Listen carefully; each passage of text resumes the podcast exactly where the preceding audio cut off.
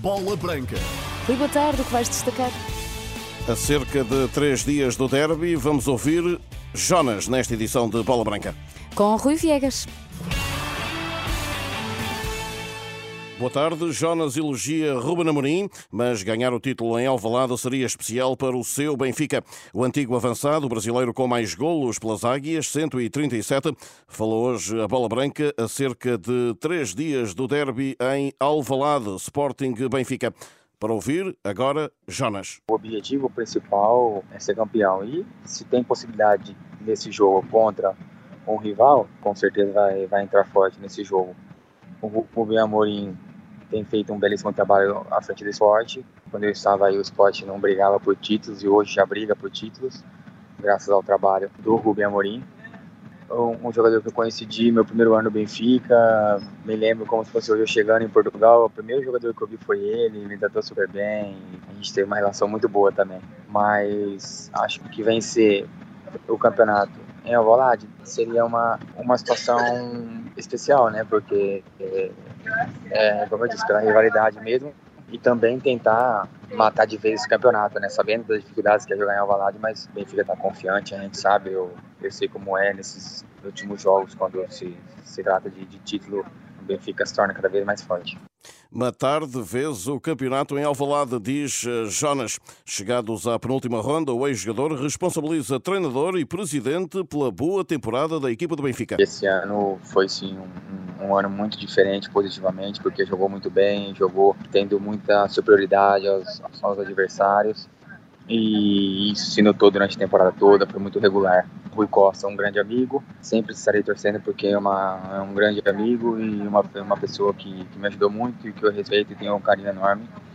E o treinador foi uma aposta uh, muito assertiva, né? É, é, tem feito um belíssimo trabalho, espero que ele continue no Benfica e, e, e nos dê muitas alegrias.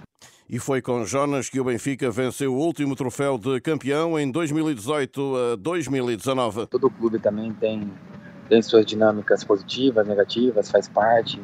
O esporte ficou muitos anos até vencer agora com o Rubem Amorim.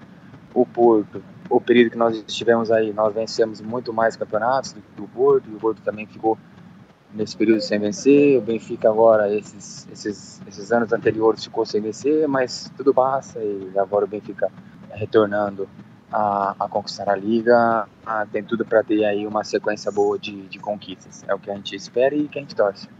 No plano particular, Gonçalo Ramos é hoje o homem-golo dos encarnados.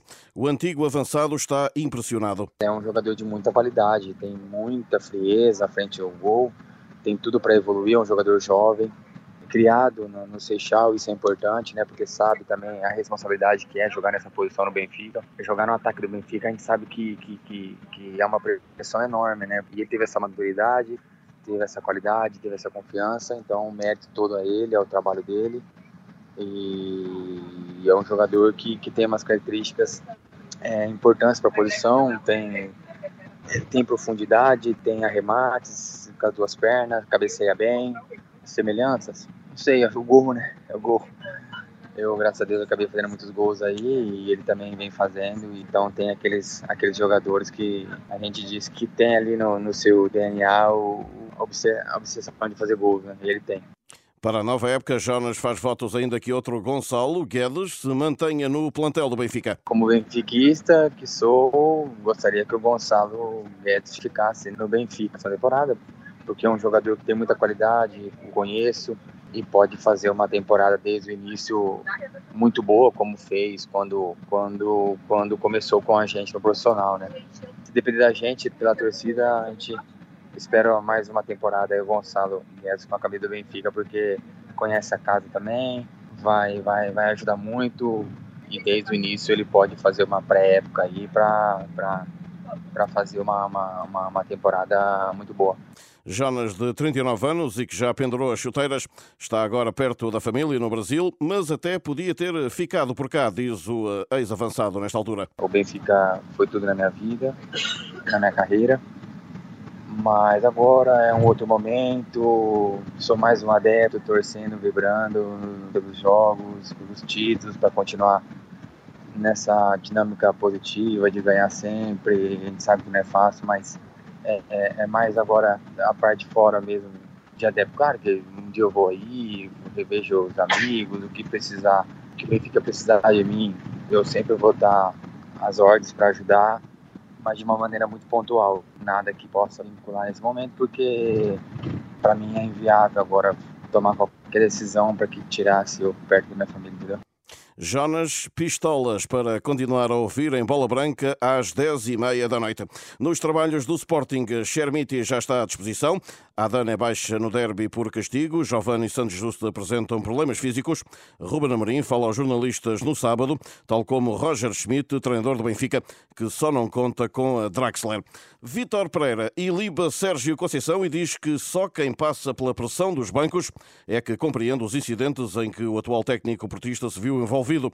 O treinador, ex-Flamengo, que ganhou dois títulos pelos Dragões, falava hoje num evento em Cascais sobre desporto e mundo corporativo. Uns uh, reagem de uma forma, outros reagem de outra, mas todos os treinadores sofrem esse tipo de, de pressão, não é? E eu vivi duas épocas no, no, vivi duas épocas no Porto em que, se vocês recordam, foram, foi ao, ao pormenor, foi, ao, ao, foi quase até mesmo a última, a última jornada com o Benfica na altura.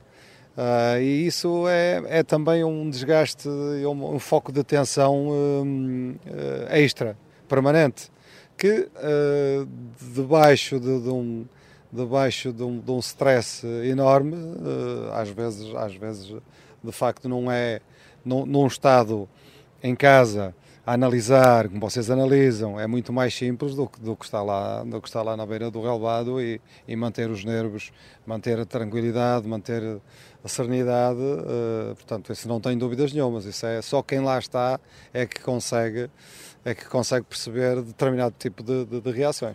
Nestas declarações, à porta da penúltima jornada da Primeira Liga, Vítor Pereira avisa ainda o Benfica: o Porto jamais vai entregar o campeonato. Aqui não se pode entregar nada no futebol, nada de pé dado como, como adquirido. Não é? Já estive do outro lado e conseguimos dar, dar a volta. Portanto, é acreditar. De um lado é acreditar, é acreditar que, que é possível, e do outro lado é manter o foco, não é? Portanto, é, mesmo assim, é mesmo assim. Não, não, mas há um, vai haver um vencedor e que seja o melhor. No Porto, só João Mário em tratamento é baixa para o jogo de Famalicão, onde os azuis e brancos estão proibidos de perder para não entregarem o título ao Benfica no sábado. Amanhã, a conferência de imprensa de Sérgio Conceição, marcada para o meio-dia, às 14 horas, falará João Pedro Sousa, o treinador dos famalicenses. E o Conselho de Disciplina da Federação instaurou um processo disciplinar a Luís Gonçalves, na sequência dos incidentes após o Porto Casa Pia.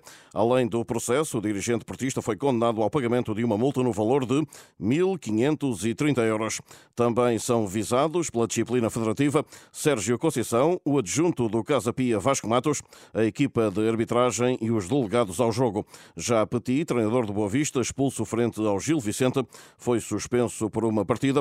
O presidente dos achadrezados, por sua vez, levou um processo disciplinar por críticas à arbitragem. Ainda no Bessa, Rafael Bracali vai guardar as luvas no final da temporada, anunciou o guarda-redes numa carta divulgada pelo Boa Vista.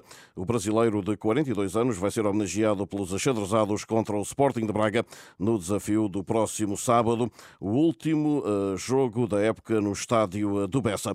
Depois da Liga dos Campeões, são hoje conhecidos os finalistas das Ligas Europa e Conferência. Às 8 da noite, na Liga Europa, a Roma joga na Alemanha com o Leverkusen. José Mourinho e Rui Patrício estão em vantagem por 1-0. Na outra segunda mão das meias finais, o Sevilha recebe a Juventus com a eliminatória empatada a um golo. Na Liga Conferência, o AZ Alkmaar West Ham, equipa inglesa em vantagem por 2-1, e ainda o Basileia Fiorentina. Os suíços ganharam fora por 2-1. Os dois jogos começam também às 8 da noite. Em Inglaterra, esta quinta-feira, jogo em atraso da 25ª jornada da Premier, às 19h30, Newcastle Brighton. Faltam quatro dias para a Conferência Bola Branca, numa segunda edição sob o tema Talento, Ética e Igualdade no Desporto. Susana Feitor, presidenta da Fundação do Desporto e atleta olímpica, e Leila Marques, a vice-presidente do Comitê Paralímpico, vão estar presentes.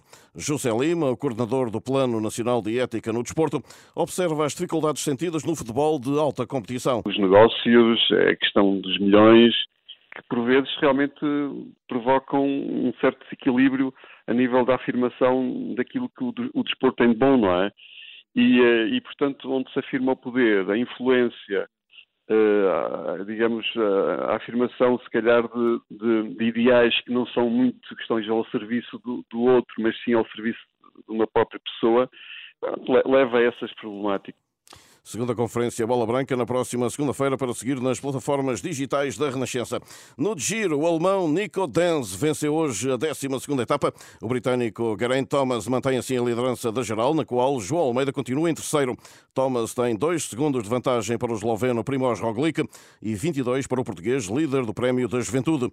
Esta sexta-feira, a 13 terceira tirada desta volta à Itália, liga Borgo Franco de Freia à subida de Crans Montana, na distância distância de 199 quilómetros. Atenção ainda nesta edição da tarde de Bola Branca para o ténis. Rafael Nadal confirma que não vai jogar Roland Garros esta época, o segundo grande slam da temporada, e adianta que 2024 vai marcar o final da carreira no ténis profissional. Pela primeira vez em toda a carreira, o espanhol falhará o torneio de Paris. Nadal, que conquistou 14 dos seus 22 majors em Roland Garros, não joga desde o Open da Austrália e vai agora falhar a presença em Paris, o que o vai fazer cair para fora do top 100 mundial, algo que não acontecia há mais de 20 anos. É obra. A hora certa, as outras notícias. Boa tarde.